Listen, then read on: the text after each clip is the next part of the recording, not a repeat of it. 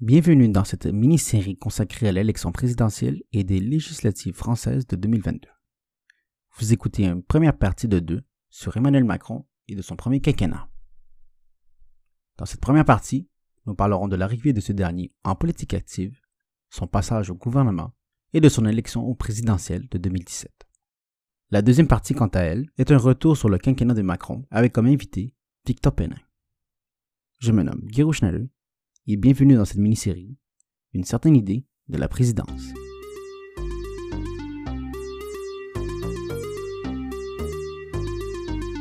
Eh ben voyons.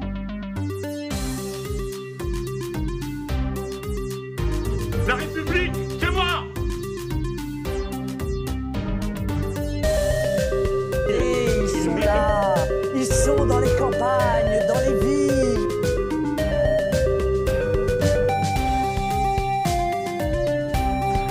femme pour faire le ménage.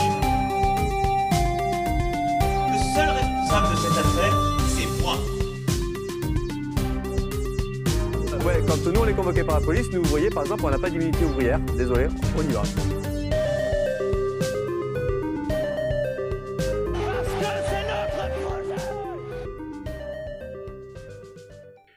Emmanuel Macron est né le 21 décembre 1977 à Amiens.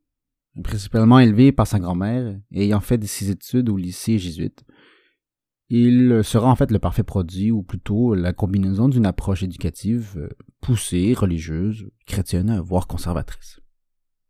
Mais aussi en fait républicaine et laïque. Il faut donner quand même euh, cet aspect-là. Cette, euh, cette éducation lui a donné tout simplement des valeurs, ou plutôt une conception que l'ascension sociale ben, et la formation du caractère se fait à travers, bien entendu, l'école et grâce à l'État. Et c'est un peu même ironique. On va lui donner ça, les jésuites lui ont donné quand même le goût de la culture, du travail et de la recherche. Et je dis pas ça tout simplement pour euh, le nier ou pour en rire, mais au contraire, en fait, il faut quand même souligner des éléments caractéristiques d'Emmanuel. Ça donne tout simplement, en fait, une idée, une image, en fait, du personnage auquel on s'attarde aujourd'hui. Bon, je passe très vite sur son éducation, mais euh, dès très jeune, en fait, il essaie de rentrer à l'école normale supérieure, mais il ne pourra pas y rentrer. Ceci dit, il va quand même se rabattre en fait à l'école de l'ENA, en fait l'école nationale d'administration, école où plusieurs en fait fonctionnaires, politiciens, politiciennes de carrière et même présidents y ont mis les pieds. À l'issue de ses études à l'ENA, il va rapidement intégrer l'inspection générale des finances, l'IGF. Là, il va commencer à constituer un réseau et alliés qui vont pour la plupart le suivre jusqu'à aujourd'hui. Il sera justement euh, appelé à faire partie d'une commission en tant que rapporteur sous le regard et la protection d'un certain Jacques Attali. Cette commission sera justement nommée publiquement au nom de ce dernier, la commission Attali. Il va cependant se faire remarquer non seulement par l'administration publique, chez les hauts fonctionnaires, mais aussi par des industriels, comme Peter Bradek, qui était en fait à cette époque chef de Nestlé. Et oui, celui-là même qui disait en 2005 que l'eau se doit être considérée comme une denrée, comme toute autre marchandise qui aurait une valeur, un coût. Charmant, ça donne un peu le temps. Et bien, comme je vous le disais, en se montant un petit réseau, bah, le bonhomme, il décroche un poste, hein, comme banquier d'affaires chez Rothschild. Il s'est tout de même bien fait recommander par son mentor et apparatchik, Jacques. Bon, son passage reste flou jusqu'à aujourd'hui à la banque. Bon, c'est certain que c'est pas pour faire de l'humanitaire ou de l'associatif. Mais certaines personnes disent déjà à l'époque que le bonhomme, en fait, il a des grandes ambitions politiques. Mais on y arrive bientôt. La seule chose que l'on peut en déduire après avoir travaillé dans l'une des banques financières les plus grandes et les plus puissantes de ce monde, c'est qu'il a fait de l'argent. Une belle et grosse encaisse, un bon capital financier pour commencer n'importe quel projet qu'il aura en tête. Ses déclarations fiscales sur cette période sont cependant très suspectes, particulières même. Outre les morts de son passage chez Rothschild, euh, entre 2018 et début de 2010, c'est l'accroissement de ses connexions. L'important, c'est qu'il s'est créé un capital, non seulement financier, mais un capital social. Dans une certaine caste, une classe, il faut la nommer la classe bourgeoise. Eh bien, son nom, ben, il va circuler. Et ça va lui servir justement à l'élection de 2017. Donc en fait, après son passage chez Rothschild, il va se faire employer par euh, Bradek, le, le, charmant monsieur de Nestlé. Et ce pour faire passer en fait un gros deal, un contrat juteux. Et ben du jour au lendemain, en fait, il devient millionnaire. Donc en fait, il est bien implanté dans la caste sociale euh, qui fait partie, et ça ne fait plus aucun doute. Bon, on vient de régler la question si on veut du capital et de sa classe. Maintenant, sur la scène politique. Bon, pour ce qui est de son parcours politique, ou plutôt de son arrivée en politique, eh bien, elle commence un peu plus tôt, dans fin des années 90, avec le MDC, le Mouvement des citoyens, un regroupement politique euh, cofondé par l'historien Max Gallo et par euh, Jean-Pierre Chevènement. Bon, ce mouvement est tout de même euh, difficile à classer, tantôt de gauche ou keynésien, tantôt souverainiste ou doublé d'un chauvinisme assez présent, mais surtout, il se fonde contre le traité de Maastricht. Adopté en février 92, mais mis en application en novembre 93, c'est un des textes fondateurs de l'Union européenne. Jean-Pierre Chevènement est le mentor politique de Macron. Il est, à ce jour, en fait, l'un de ses plus grands défenseurs, malgré son bilan et son positionnement pour une Union européenne fédérale et centralisée. Macron, en fait, est un Européen convaincu, et, et disons ça comme ça. Mais Chevènement, en fait, est dans une position, bien entendu, un peu différente sur ce point-là, mais nous y reviendrons. Macron va soutenir la candidature de ce dernier aux élections présidentielles de 2002. En fait, qui va voir la gauche perdre cette élection la candidature du Parti socialiste ne pouvant atteindre le deuxième tour, c'est le duel finalement Chirac-Le Pen père qui va se dérouler. Bon, à ce moment-là, cheminement se définit d'une deuxième gauche, dite souverainiste ou hostile à l'Union européenne. Il se dit en fait républicain. Peu importe ce que ça veut dire. Bon, c'est quand même un signifiant vide, un mot valise, qui est absolument galvaudé aujourd'hui. Bon, je vous parle de ce personnage pas pour rien, c'est surtout pour souligner en fait l'aspect d'une supposée deuxième gauche républicaine qui va revenir au courant en fait de sa carrière politique. D'autant plus qu'Emmanuel Macron explique la défaite de la gauche d'avoir perdu en fait l'élection de 2002, notamment euh, par son incapacité de, cette dernière à tenir un discours de fermeté euh, sur les questions de sécurité, tel qu'il est révélé en fait dans le livre de 2015, déjà deux ans avant l'élection justement de 2007, du nom l'ambigu Monsieur Macron, en fait de Marc Enterveld. Bon, ça nous donne déjà un aperçu de sa gestion de crise ou comment il va en fait euh, gérer les questions de sécurité. On y reviendra durant son mandat de 2017. Sur euh, le personnage de Jean-Jacques Chevènement, je ne peux que recommander fortement la chaîne et la série d'épisodes produite par le Média Blast. Enfin, ils ont une série de portraits euh, sur des grandes figures politiques de la Ve République, dont justement un portant sur Jean-Pierre Chevènement, un personnage assez particulier et dont je vous rappelle est le mentor politique de Macron. Donc c'est une vidéo une série de vidéos en fait qui sont animées par deux youtubeurs assez connus en France Usul et Host Politique. Je vous mets bien entendu un lien en description. Bon, je vous ai dit en début d'épisode que je ne voulais pas nécessairement faire euh, un simple résumé de sa vie. Je pense que l'on peut tous et toutes aller voir une page Wikipédia. Mais euh, n'ayez crainte, nous arrivons bientôt justement au mandat de Macron. Mais avant cela, je dois bien vous parler de son rapport au Parti socialiste, ou plutôt son entrée en fait au gouvernement, sa sortie, et comment en fait il a commencé la campagne de 2017. Il va finalement en fait intégrer le Parti socialiste dès 2006 jusqu'en fait 2009. Bon, évidemment, le Parti socialiste a déjà depuis plusieurs années euh, perdu son côté tranchant, euh, résolument socialiste. C'est plus un parti réformiste tout au plus, un parti de gouvernement ou de gouvernance comme on dirait au Québec, si on doit faire un parallèle. Il essaie de se présenter en fait aux investitures du Parti socialiste pour les législatives de 2007. Mais ça marchera pas. Il va se faire montrer la porte en fait par les membres locaux. Il va pas non plus se présenter en fait au municipal en fait l'année suivante en 2008. Il va décliner aussi une proposition de devenir en fait directeur du cabinet adjoint du premier ministre de l'époque, François Fillon. En fait, il est un membre de l'UMP, le parti de droite. On voit déjà en fait qu'il y a une certaine porosité ou une facilité à passer d'un parti à l'autre, ou du moins ses idéaux sont peu alignés déjà avec le Parti socialiste. Bon, jamais élu en fait à aucun poste et il se forge en fait un peu une image quand même à l'interne de quelqu'un qui veut bien euh, se grappiller un poste et pas n'importe quel. Il faut bien monter cette maudite échelle sociale partout à tis. Bon, Macron, ben c'est pas un idiot. Excessivement intelligent, il va en fait, euh, il voit déjà comment se placer dans le parti. Alors, il faut se le dire, le président depuis 2007, c'est le, c'est Nicolas Sarkozy, hein, ou Paul Bismuth pour les intimes. Ben, eh bien, ce dernier, ben, il est connu comme très fortement à l'image de l'hyper-président. Il aime bien justement les caméras, la couverture médiatique. Il aime les petites phrases pinçantes et tranchantes. Il aime justement être au devant de la scène. Et le Parti socialiste, eh bien, il va devoir répondre à cette image, hein, à ce président très médiatique et narque. Eh bien, Macron, il, il voit le bon coup. Il flaire bien la chose et il va justement appuyer un certain François Hollande pour la primaire socialiste, primaire ouverte, pour ainsi représenter en fait un, une candidature pour l'élection de 2012.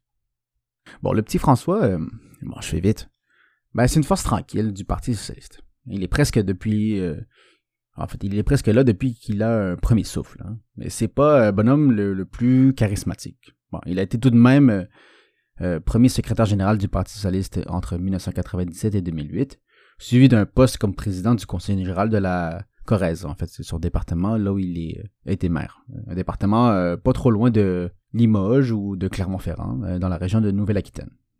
Et pour ceux qui savent, en fait, c'est François Hollande qui va justement gagner l'investiture pour le Parti socialiste et ainsi le représenter en 2012 à l'élection présidentielle. Bon. Le François, en fait, euh, ben, c'est un homme peu charismatique, comme je l'ai dit tantôt, aux allures euh, d'une personne beige, plate.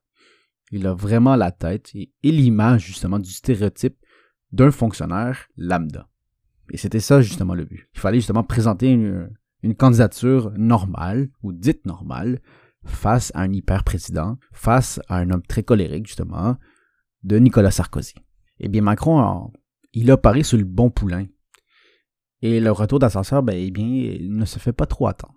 Le 15 mai, justement, 2012, Emmanuel Macron, il va réintégrer la fonction publique et va se faire offrir par magie, ben non, je rigole, euh, le poste, en fait, de secrétaire général adjoint à l'Élysée. Bon, âgé de 34 ans, il est déjà dans les plus hautes sphères du pouvoir.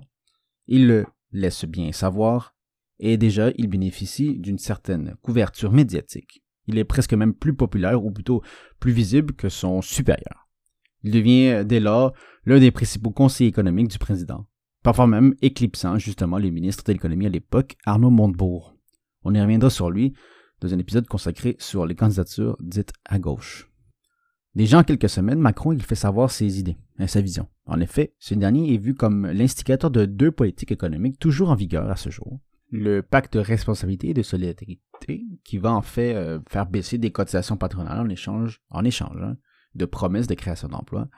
Euh, c'est ce que disait le MEDEF, le MEDEF étant le mouvement des entreprises de France. En d'autres mots, le lobby du patronat et plus particulièrement de très grandes entreprises. On parle pas ici de TPE, de PME.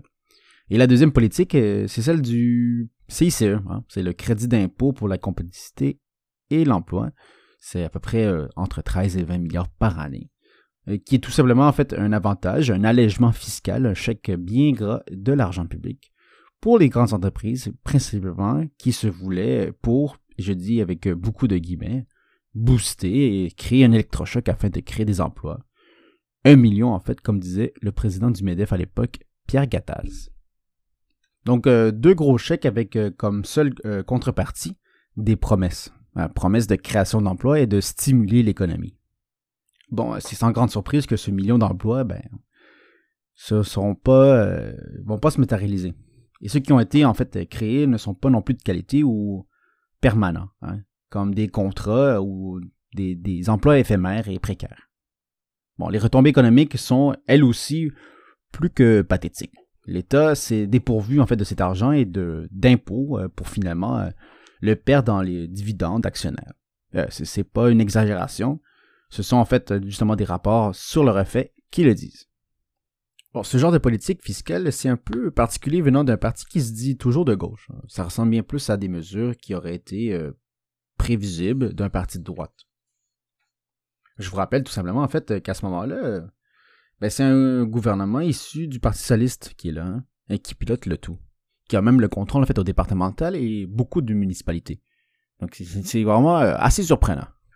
Je pense que l'on peut le voir tout de suite. Macron, euh, en fait, il s'impose euh, à Bercy. Bercy, c'est le nom que l'on donne au bureau du ministère de l'économie. Il est certainement euh, pas à gauche, certainement pas keynésien. Il est libéral ou même plutôt, en fait, néolibéral. Ceci dit, l'intéressé va quitter en fait son poste en juin 2014 pour supposément se concentrer à des projets personnels. Il sera finalement appelé à remplir le poste de ministre de l'économie de l'industrie du numérique à la suite en fait du remaniement du gouvernement de Manuel Valls, à la suite de la démission d'Arnaud Montebourg, qui avait justement souligné en fait ses différends avec le gouvernement, sa vision, Macron entre autres, et avec raison, hein. le manque de mesures dites de gauche était relativement assez flagrant. Montebourg en fait euh, justement rejoindre en fait un groupe de députés socialistes qui se sont ouvertement opposés aux politiques publiques, fiscales et sociales du gouvernement euh, de François Hollande, euh, que l'on appellera justement les frondeurs.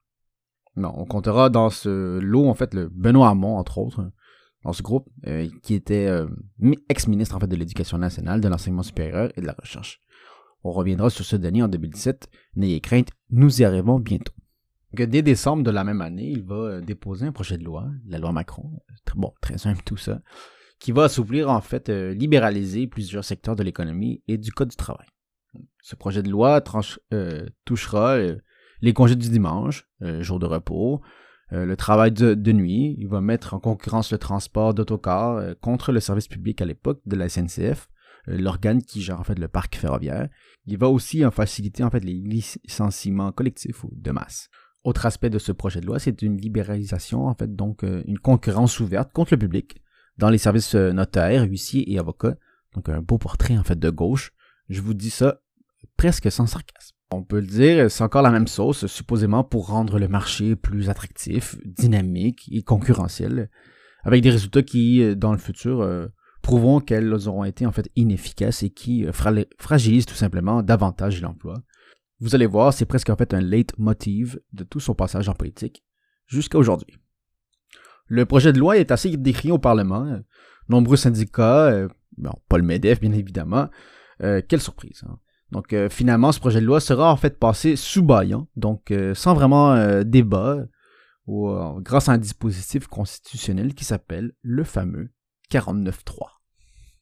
Je mentionne très brièvement, en novembre 2014, Emmanuel Macron va autoriser la vente de la branche énergétique de l'industriel, euh, un fleuron, d'Alstom, à l'entreprise américaine General Electric, donc GE. Donc en fait, l'entreprise américaine va promettre, sans réelle euh, assurance, de créer environ un millier d'emplois et de garder justement la filière en France. Ah, coup de bol, évidemment, je pense que vous l'imaginez, nada. Ben, en fait, au contraire, en fait, la branche française va être justement démantelée, va être dissoute, et euh, ben, en fait, on va perdre de l'argent. Je vous mentionne très vite euh, ce dossier-là, c'est pas pour rien, c'est parce qu'elle touche aussi une autre candidature en de, euh, de l'élection 2022, Valérie Pécresse, qui est euh, la candidate de les Républicains, le parti de droite. Et en fait, euh, justement, il y a des transactions assez douteuses, plusieurs conflits d'intérêts.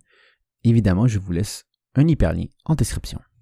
Donc en fait, malgré les grandes critiques, bon, c'est pas trop mal pour Macron, et il se fait connaître. hein. C'est son nom qui circule, il le fait, il fait en fait la une de plusieurs euh, médias, et c'est ça qui est important en fait pour lui. On parle, euh, on parle de lui dans les plateaux, on peut pas faire comme s'il n'existait pas. Et c'est ça, justement, l'intérêt. Bon, Macron, il aime bien les plateaux, ou plutôt euh, les entretiens, où il peut s'exprimer assez librement. Il se gêne pas trop, en fait, de critiquer son propre gouvernement, ou plutôt certains de ses collègues, jugeant que ces derniers ne vont pas assez loin dans des réformes, pas assez néolibérales, euh, pas assez de mordants, pas assez libéralisés. Bon, je me demande bien pourquoi il est tout de même euh, dans un gouvernement euh, issu du Parti socialiste. S'il voulait plutôt des réformes de libéralisation du marché, il s'est trompé de parti, bien évidemment. Mais tout ça, en fait, ces critiques envers son propre parti de pas, qui serait pas assez à droite, ben, c'est un peu particulier. Mais en même temps, pas vraiment. En fait, pour lui, euh, les partis, comme d'autres, en fait, dans, ce- le Parlement en France, mais on pourrait aussi dire au Québec, au Canada et un peu partout dans cette planète, en fait, les partis sont tout simplement des moyens. Des tremplins, justement, des ambitions personnelles supérieures. Donc, c'est tous, en fait, ou la plupart de ces personnes-là qui ont la même vision, sont juste là pour le pouvoir et des carrières et une reconnaissance à travers leur nom. Mais j'y reviendrai. Et donc, très bon devant la télé, aimant les entretiens, n'hésitant pas justement à critiquer ses collègues, euh, les tensions au sein du gouvernement sont palpables. Il y a des deux factions, si on veut, qui principales, on pourrait dire trois, mais on va parler de deux.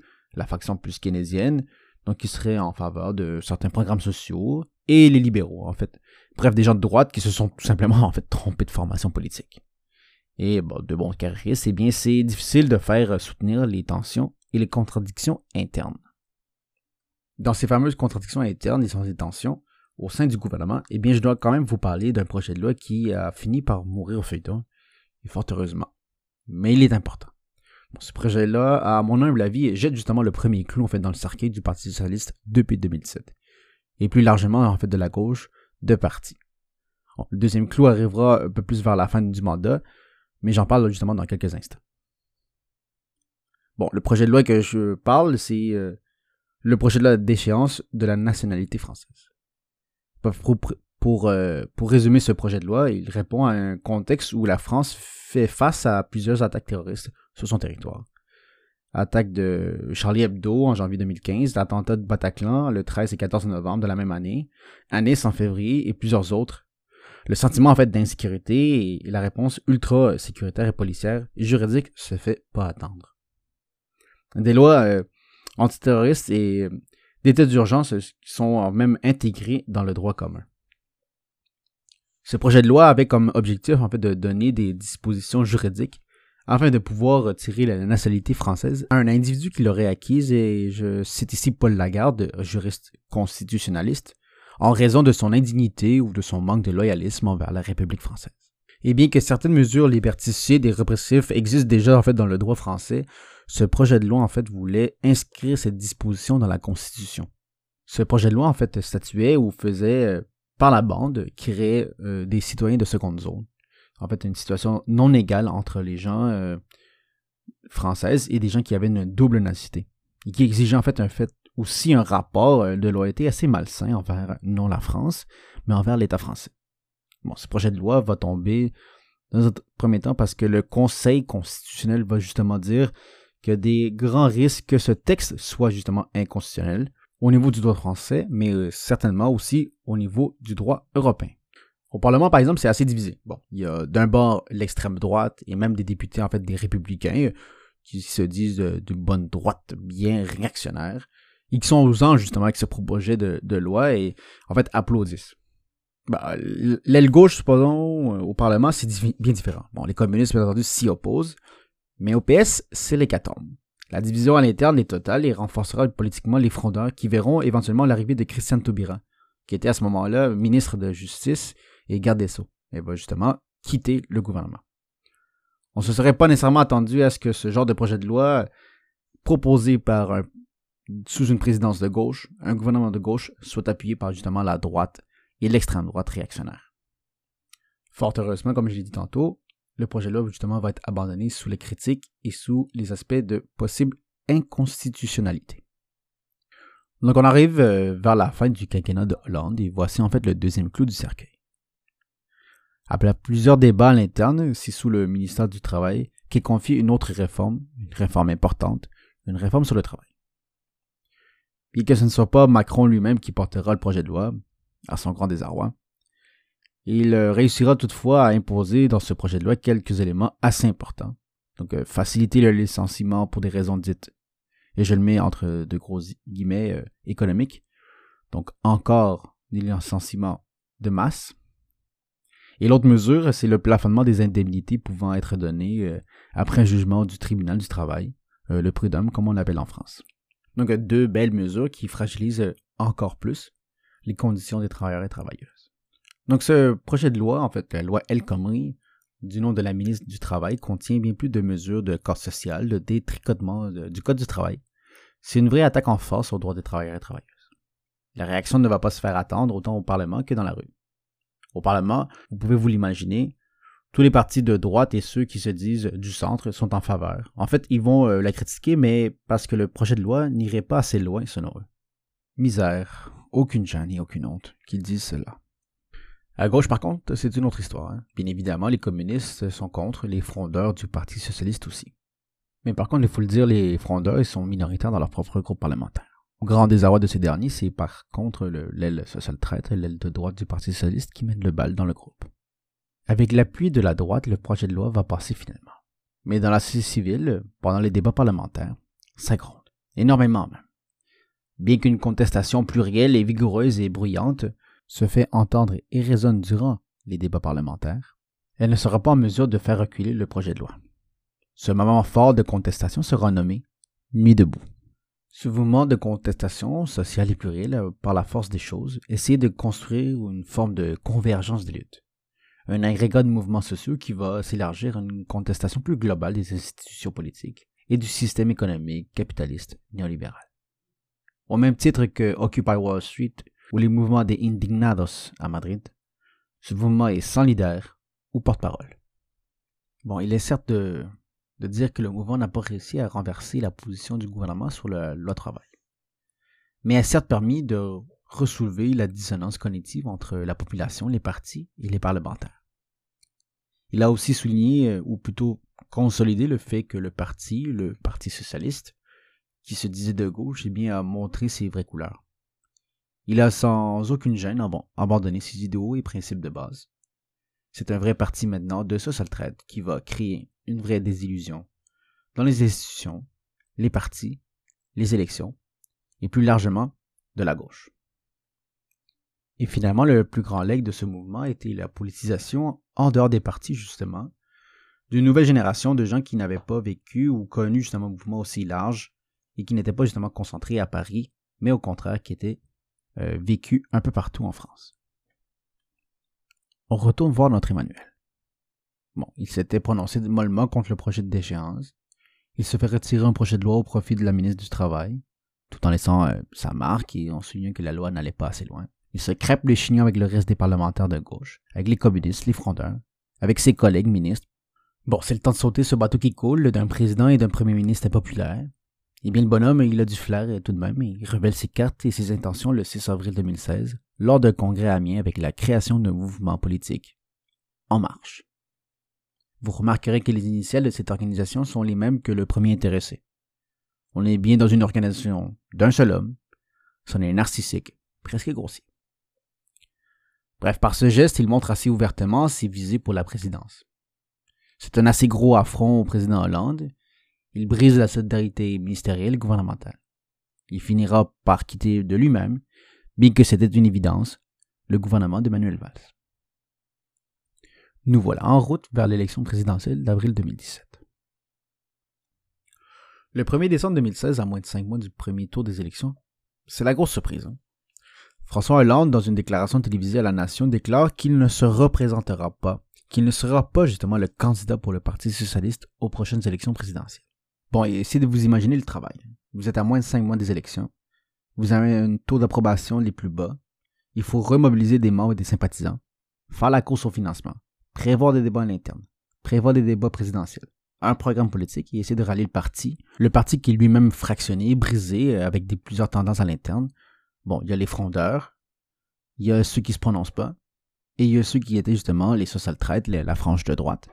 Frange de droite euh, qui a déjà en fait le, les gens du gouvernement dans ses mains, des hauts cadres dans le parti. Il ne manque plus en fait qu'une candidature pour 2017. Donc au Parti socialiste, il va y avoir une primaire ouverte qui va s'organiser. Bon, c'est quoi déjà une primaire ouverte? Eh bien, c'est tout simplement le fait d'ouvrir non seulement aux membres, mais euh, aux sympathisants, euh, le fait de voter euh, pour choisir justement le candidat à la présidence, le candidat, le poulain en fait, celui qui va représenter le Parti socialiste à l'élection présidentielle. Bon, finalement, il y aura deux candidats, l'ancien premier ministre Emmanuel Valls, le poulain en fait, le candidat de choix par excellence des sociaux-traîtres, et de l'autre côté, complètement un, frondeur, l'ancien ministre de l'Éducation, Benoît Hamon, qui est bien à gauche en comparaison, un social-démocrate. Eh bien, la grande surprise, c'est Benoît Hamon qui va gagner la primaire. Donc en fait, à la grande surprise des cadres et des ténors du parti, c'est le frondeur, l'aile gauche qui va remporter justement cette candidature grâce aux membres et aux sympathisants. Au courant de la campagne de 2017, euh, le parti Europe Écologie Les Verts, un parti écologiste, va abandonner en fait leur course pour se rallier aussi à la candidature de Benoît Hamon. À gauche, il y a une autre coalition, c'est l'autour de la candidature de Jean-Luc Mélenchon, qui était à ce moment-là député européen. C'était un ancien du Parti socialiste qui s'était déjà présenté aux élections présidentielles en 2002 avec la bannière de Front de gauche, elle-même le produit d'une coalition de gens ayant quitté le PS, de sympathisants de gauche et de communistes. Cette fois-ci, c'est sous une autre étiquette et un branding différent. La France insoumise. Un parti qui va essayer de rallier des gens de tendance de gauche, communistes, socialistes, et les gens qui sont déçus, bien entendu, du quinquennat de Hollande, et gens qui étaient justement euh, égarés euh, de la classe populaire euh, qui vote depuis quelques années en majorité au Front National. À droite, eh bien, on a le classique parti du Front National avec Marine Le Pen. On a le parti Les Républicains avec l'ancien Premier ministre François Fillon, qui est à sa tête. Il y a d'autres partis et d'autres candidatures, bien évidemment. Je mentionne au passage celle de Philippe Poutou, du nouveau parti anticapitaliste, qui va se démarquer dans les débats vous entendez justement sa voix dans le générique de ce super balado. Bon, je vous fais pas toute la campagne de 2017, vous n'êtes pas là pour ça, même si je dois le résumer en quelques mots, c'est un bordel. On a le droit à des euh, débats qui sont allés jusqu'à 11 candidatures en même temps. Euh, je vous laisse imaginer en fait la lourdeur et la cacophonie des échanges. Autre fait notable, eh bien, au sein du Parti socialiste, les grands ténors vont soit mollement soutenir la candidature de leur parti, soit tout simplement trahir en fait Benoît Hamon, malgré une entente et une promesse de ralliement derrière le candidat. Et Manuel Valls, justement, en fait, va trahir, il ne va pas soutenir, justement, la candidature de Benoît Hamon. En effet, euh, plusieurs cadres du Parti socialiste disparaissent, montent très peu aux barricades à la défense du candidat et du parti et d'autres, en fait, tout simplement, euh, et sans scrupules, retournent leur veste et abandonnent le Parti socialiste pour se tourner vers le nouveau venu d'Emmanuel Macron et la République en marche. Beaucoup, justement, vont essayer de quêter, de grappiller des postes, essayer de revenir à travers les législatives, bien que certains vont recevoir une fin de non-recevoir, comme Manuel Valls. Quel pathétique personnage. Dans le fond, c'est quoi le En Marche? C'est quoi ce parti? C'est quoi ses idées? C'est quoi son positionnement politique? Bon, le parti est un peu particulier parce qu'il s'auto-définit comme étant ni de gauche ni de droite. Il se définit comme étant au-dessus de ce clivage. Il euh, considère que la gauche et la droite n'existent plus. En gros, il essaie de se poser au-dessus de ce clivage comme ce qu'avait revendiqué un peu euh, Charles de Gaulle. Mais dans le fond, on se mentira pas, c'est un parti de droite. Mais au lancement, la couleur officielle d'En Marche n'est pas euh, assumée. Et c'est vraiment très tard durant la campagne en fait qu'on va voir un peu une forme de plateforme. Ce qu'on peut en retirer, c'est deux aspects. Bon, sur le plan moral ou des mœurs morales, ce n'est pas en soi un parti rétrograde. le statu quo lui convient. Sur le plan sociopolitique et économique, c'est absolument autre chose. On est allé rechercher des choses dans les boulamites. C'est du gros néolibéralisme classique à la Thatcher-Reagan des années 80-90. En gros, je résume, réduction des dépenses de l'État, volonté de remodeler les retraites, libéraliser le marché, baisser les impôts des entreprises et des riches, stimuler la compétitivité, euh, qui dans le fond, euh, tout ça veut dire, euh, sous le couvert de mots qui sonnent bien, baisse des protections sociales, détricotement du filet social et précarisation du travail. Mais le tout, par exemple, est bien enrobé. Hein. C'est un beau vernis, une langue de bois qui est, qui est, si on veut, le forté de Manu. Il est justement le, forté de Manu. Hein. C'est qu'il a réussi à faire détourner l'attention de certains médias, non sur sa plateforme, pauvre en détail, mais sur son image. Il est jeune, il correspond au standard de beauté, c'est un homme blanc, il rentre parfaitement dans le moule. Et son vocabulaire, si je peux me permettre, ben, il est dynamique. Hein. C'est des mots comme révolution. En fait, c'est le nom de son livre plateforme. Il y a les termes aussi qu'il utilise souvent comme innovation, French Tech, et le fameux terme justement Startup Nation. Bon, les médias. Comment je peux dire ça? La couverture médiatique est complice en fait d'une certaine mesure dans la couverture euh, plutôt favorable. Il fait la une euh, de presque tous les magazines People. Son passage à Rothschild et ses connexions justement avec son réseau euh, dans les hautes sphères de la bourgeoisie ben, vont lui permettre justement d'avoir une couverture très favorable. Je vous rappelle en fait qu'il y a une convergence justement des médias en France. Il y a à peu près en fait 6 milliardaires qui détiennent la plupart justement des grands médias. Donc en gros, ces grands industriels-là, ben, ils seront pas foutus, ces grands médias, ils seront pas foutus en fait creuser ou de talonner le candidat et, c'est vite programmatique dans la plateforme de Macron.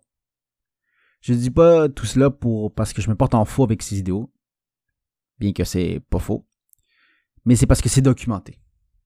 Il y a une pléthore d'articles, de livres et de recherches en fait se sont penchés justement sur la couverture pipée de la campagne de 2017. Et finalement, après, il y a le cerise sur le Sunday. Le 25 janvier 2017, le journal satirique et d'investigation, Le Canard enchaîné, dévoile que François Fillon, le candidat de la droite du Parti républicain, eh bien, il est soupçonné d'avoir créé en fait un emploi fictif au nom de sa femme. Donc, en gros, il est accusé de détournement de fonds euh, d'argent public.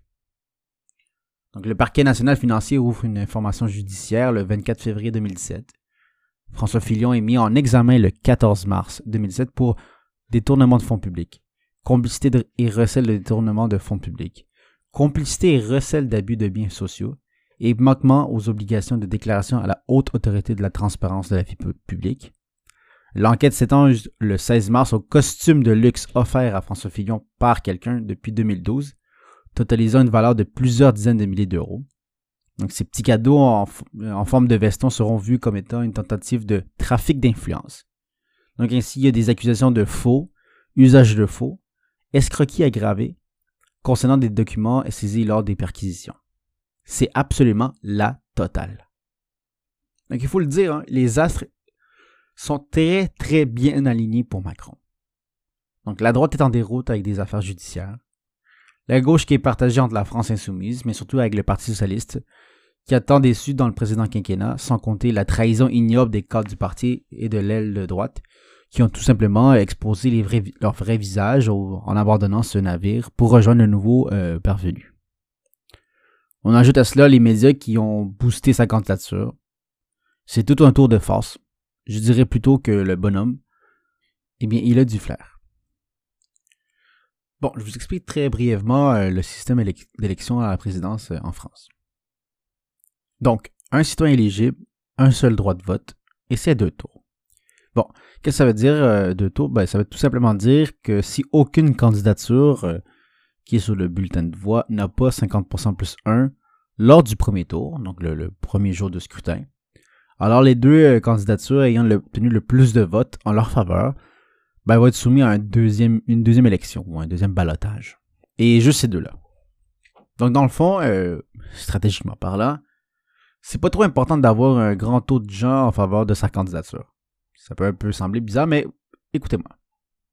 Il faut juste en fait atteindre un seuil euh, suffisant pour être capable de se placer au second tour.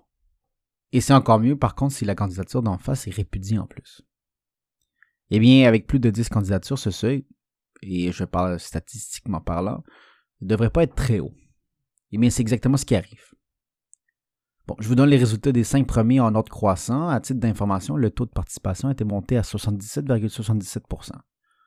Donc, le Parti socialiste avec euh, Benoît Hamon, après toutes ces trahisons, ben, il va obtenir 6,36%. Mélenchon, euh, avec la France insoumise, atteint le 19,58%. Suivi après de Les Républicains de Filion. Donc, euh, malgré tout, euh, les révélations juridiques, malgré les accusations, ils vont quand même obtenir 20,01%. Il est suivi après de, du Front National, de Marine Le Pen avec 21,30%. Et Macron arrive en tête du premier tour avec 24,01%. On le voit, en fait, le seuil pour passer au second tour est astronomiquement bas, et c'en est même presque ridicule. Et euh, les quatre premiers, en fait, sont à quelques pourcentages, donc à quelques dizaines de milliers de voix. On peut déjà le soir même du premier tour se dire que Macron sera le prochain président et je vous explique pourquoi. Il y a un truc bien particulier en France, euh, surtout euh, depuis 2002 quant à l'élection présidentielle.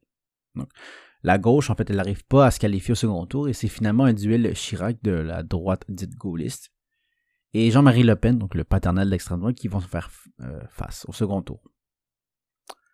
Donc, en fait, il y aura un appel politique qui assez large de faire un front républicain qui est en fait un appel lors d'une élection euh, de partis politiques de droite et de gauche à se mobiliser contre le Front National, bon, maintenant devenu Rassemblement National, ou d'autres partis de même tendance afin de faire barrage justement à toute mouvance dite anti-républicaine ou d'extrême droite. Et donc, bien évidemment, le lendemain, voire le soir même de l'élection du premier tour, il va y avoir cet appel qui va être procédé dans toutes les plateformes possibles. Bon, à cela s'ajoute aussi une campagne et surtout un débat entre, entre deux tours qui va en quelque sorte ridiculiser ou plutôt faire fondre toute image potentielle présidentielle de Marine Le Pen.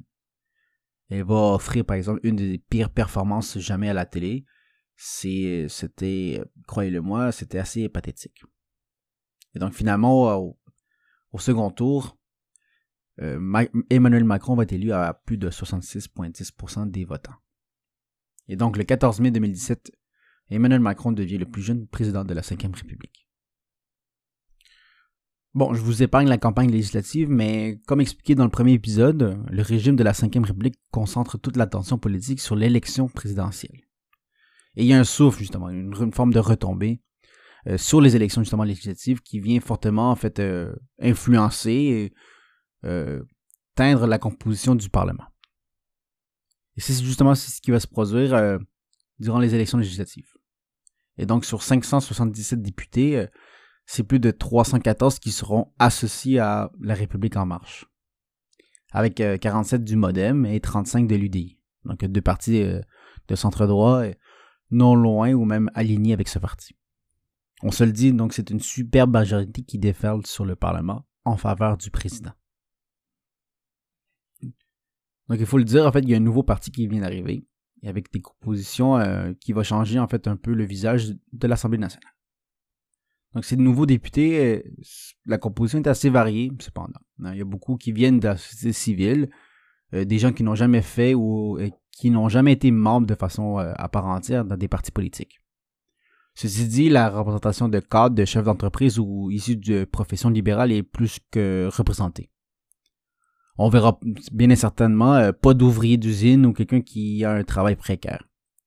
C'est plutôt en fait euh, des gens éduqués, euh, il faut pas oublier des, transfuges de partis. Donc, donc aussi bien du Parti socialiste que du Parti républicain qui ont sauté ou, qui ont sauté le train de la Macronie euh, durant la campagne présidentielle ou pendant les législatives. Et c'est donc en fait que, que débutent 50 rouleaux compresseurs de la République en marche et d'une présidence jupitérienne. Dans la seconde partie de cet épisode consacré à Emmanuel Macron, vous aurez droit à une discussion forte, pertinente et riche avec mon ami, musicien et journaliste Victor Penet. Nous revenons sur les moments forts et le legs laissé lors de son premier mandat. Mais avant de vous laisser écouter cette superbe entrevue, je veux tout de même vous faire un énoncé non exhaustif de la Macronie. Bon, premièrement, il y a eu euh, des élections intermédiaires à partir de 2017. Il y a eu effectivement les élections euh, sénatoriales de 2017 euh, qui constituent en fait la première défaite électorale d'Emmanuel Macron. Initialement, la République en marche espérait doubler son nombre de sénateurs, mais ces espérances sont progressivement revues à la baisse, notamment en raison de l'annonce par le gouvernement de faire des coupures budgétaires aux collectivités territoriales. Aux élections européennes de 2019, euh, dans la campagne euh, desquelles Emmanuel Macron s'implique fortement, la liste de la majorité présidentielle arrive en deuxième position avec 22%. Là, euh, en fait, tout, juste derrière, en fait, celle du Rassemblement national, euh, menée par Marine Le Pen. Et lors des élections municipales de 2020, euh, en fait, la majorité ne remporte aucune métropole, tandis que d'autres grandes communes, euh, les candidats de la République en marche, ben, en fait, ils perdent en dépit des nombreuses alliances avec la droite, notamment face à Europe Écologie Les Verts. Cet échec, en fait, de l'implantation territoriale du parti présidentiel se poursuit à l'occasion des élections régionales et départementales de 2021. La République en marche et ses alliés euh, n'obtiennent en fait aucune région et ne jouent euh, pas de rôle décisif au second tour. Et donc on le voit bien, mais même euh, aujourd'hui et pour l'élection suivante, en fait c'est encore un parti d'un seul homme, le parti d'Emmanuel Macron. Et tout tourne en fait autour de ce personnage. Bon, je vous l'ai dit, la composition du Parlement est clairement en faveur du président qui a la prérogative de choisir son premier ministre, avec qui il partage bien entendu le pouvoir exécutif. Bon, le Parlement est en quelque sorte le seul vrai organe qui peut, bon, théoriquement, tempérer le gouvernement. Bien que ces deux éléments sont de la même couleur politique, le gouvernement et le Parlement, euh, de façon majoritaire, bien entendu. Mais euh, je ne pense pas me tromper lorsque je dis ici que les parlementaires et le Parlement n'ont jamais été à ce point qu'une simple formalité devant, euh, devant Macron et durant ce quinquennat. Des critiques vives ont été lancées envers les députés macronistes. On les a traités, je pense à juste titre, de députés Playmobil. Comme s'ils n'avaient aucune agentivité et d'autonomie, autonomie en plus qu'ils possèdent techniquement. Sur 50 mandats, on peut le compter sur les doigts d'une seule main, des moments où le groupe En Marche euh, s'est porté en faux avec le président et le gouvernement. Si j'ai un moment assez marquant et définitif à souligner, c'est le mouvement des Gilets jaunes, qui, à mon humble avis, a été un point tournant dans la manière de gérer la politique, où son jupon euh, conservateur a bien et bien dépassé. C'est vraiment le moment où il y a le tournant, si on veut, sécuritaire, autoritaire, que Macron, en fait, va léguer pour le reste de son quinquennat. Et bon, maintenant, en rafale, justement, quelques éléments importants qui ont marqué le quinquennat. Bon, dès le départ, il y a eu la suppression de l'ISF, donc euh, l'impôt sur la fortune, et donc une baisse, en fait, d'impôts euh, pour les riches et les super riches. Et en même temps, euh, il y a eu une baisse, en fait, des APL. APL qui étant euh, aide personnalisée au logement. Des aides, en fait, qui servent euh, normalement aux gens qui sont plus défavorisés aux étudiants et étudiantes. Donc, en fait, de compenser justement ces économies de bout de chandelle et de compenser la perte de revenus de l'ISF. Il y a eu aussi une deuxième loi travail, encore plus violente que la loi El Khomri. Je vous avais bien dit qu'il trouvait que la loi précédente n'allait pas assez loin à son goût. Il y a aussi une privatisation partielle quand même de la SNCF, donc les trains, et de EDF, qui est Énergie de France, et de l'aéroport Charles de Gaulle aussi. Bon, sur euh, l'éducation nationale, même constat un peu. Il y a une réforme qui a été euh, relativement très malmenée, cacophonique, qui cristallise et reproduit en fait les disparités de classe sociale lorsque les jeunes veulent accéder aux études supérieures. Il y a eu une réforme de retraite afin de faire passer non plus un système généralisé où tout le monde cotise, mais en fait de l'individualiser, de, faire en sorte que tout le monde en fait cotise pour sa propre retraite, et donc en fait indirectement, ou plutôt directement, affaiblir encore la retraite des gens les plus modestes. Je souligne très vite aussi, en fait, il y a eu des tendances et des rapprochements avec le gouvernement du Québec, surtout dans leur manière de voir l'éducation et leur lubie conservatrice et réactionnaire euh, face au mouvement ou ce qui prétend être un mouvement généralisé du wokisme.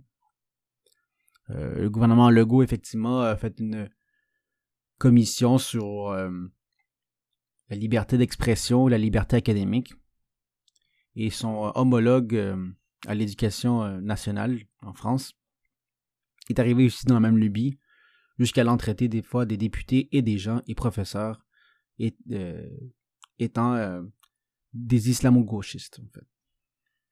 Et donc, ça donne quand même une teinte euh, peu de gauche. Hein. On, ne peut pas dire que c'est ni de gauche ni de droite, mais euh, bien autoritaire, réactionnaire, qui va justement déteindre en fait sur le reste du quinquennat. Mais bon, je reviens sur le principal. Sur le plan environnemental, c'est aussi un échec total. En effet, son gouvernement en fait sera condamné pour son inaction climatique. C'est quand même une première en pleine pandémie, euh, presque toutes les décisions se sont prises sous l'étiquette de secret défense. Et donc le Parlement, dans son ensemble, s'est fait ignorer pendant près de deux ans. Et ça, c'est sans compter le sous-financement et la réduction des dépenses dans l'hôpital public qui a causé des coupes budgétaires et plus de 18 000 lits ont été fermés, et ce durant même le plus fort de la pandémie. À cela s'ajoutent euh, les nombreux mensonges du gouvernement et des ministres durant et pendant la gestion de ce dossier. Donc après les Gilets jaunes, euh, c'est le tournant sécuritaire de droite qui est certainement ressorti. Et la composition du gouvernement en est le reflet parfait. Pour un mouvement qui se disait ni de gauche ni de droite, eh bien, la plupart des ministres, justement, ils vont aller chercher à droite seulement. Donc c'est difficile de dire effectivement encore qu'il n'est ni de gauche ni de droite. Ni difficile de nier euh, la tendance qui se dessine. Et je souligne en fait au passage, j'avais fait le ministre de l'Intérieur. Il y a Gérald Darmanin, qui a quand même euh, milité pour l'Action française, un groupuscule royaliste réactionnaire. Et ce fameux ministre, donc ministre de l'Intérieur, a eu euh, à plusieurs reprises des propos euh, homophobes, antisémites, aux tendances xénophobes. Il a aussi été accusé de viol, d'harcèlement, d'harcèlement sexuel et d'abus de confiance. Et à ce jour, il est encore membre du gouvernement. C'est sous Macron que les lois liberticides et stigmatisantes ont été déposées, comme la loi contre le séparatisme, qui s'attaque à la liberté de culte, visant sans gêne en fait les Français et les Françaises de confession musulmane. Et il en va de même avec la loi Asile et Immigration qui complexifie le processus de régularisation de visas et de papiers. Et finalement, il y a aussi les affaires. Le ministre de la Justice, donc euh, Éric Dupont-Moretti, a été mis en cause pour prise illégale d'intérêt. Il y a aussi son allié de toujours, euh, de Macron, donc euh, François Bayrou, qui a été accusé aussi d'emploi fictif et détournement de fonds publics. Même chose pour le président de l'Assemblée, Richard Ferrand, issu de la majorité. Il y a aussi l'affaire Benalla, où euh, son chargé de la sécurité, en fait, s'est fait passer durant une manifestation du 1er mai comme policier et il a tabassé des gens. Et le pire dans, tout ça, c'est que l'Élysée l'a protégé. Il y a finalement aussi l'affaire Colère. C'est un de ses plus proches collaborateurs qui est lui aussi mis en examen pour prise illégale d'intérêt et conflit d'intérêt. Et tout ce beau monde, ben, ils vont rester. Sans scrupules, sans aucune, sans aucune once de honte. Ils sont encore au gouvernement et en fonction. Et je pense qu'il est là justement le tournant de Macron il peut plus se cacher d'être ni de gauche ni de droite. Il a certes fait éclater les deux blocs, les partis principaux associés, mais c'est pas pour faire la politique autrement. Non, loin de là. C'est de la faire de façon encore plus violente et sauvage.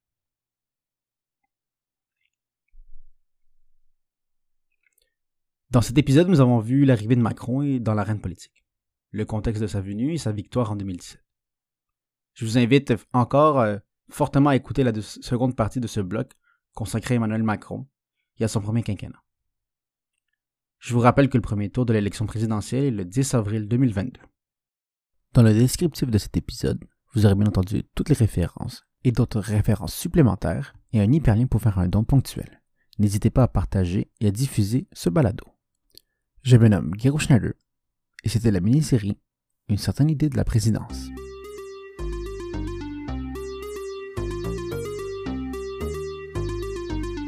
Eh ben voyons.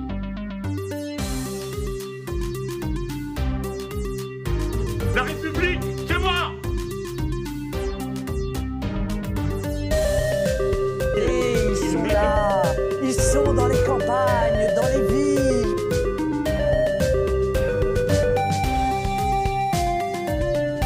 Rien de tel qu'une femme pour faire le ménage.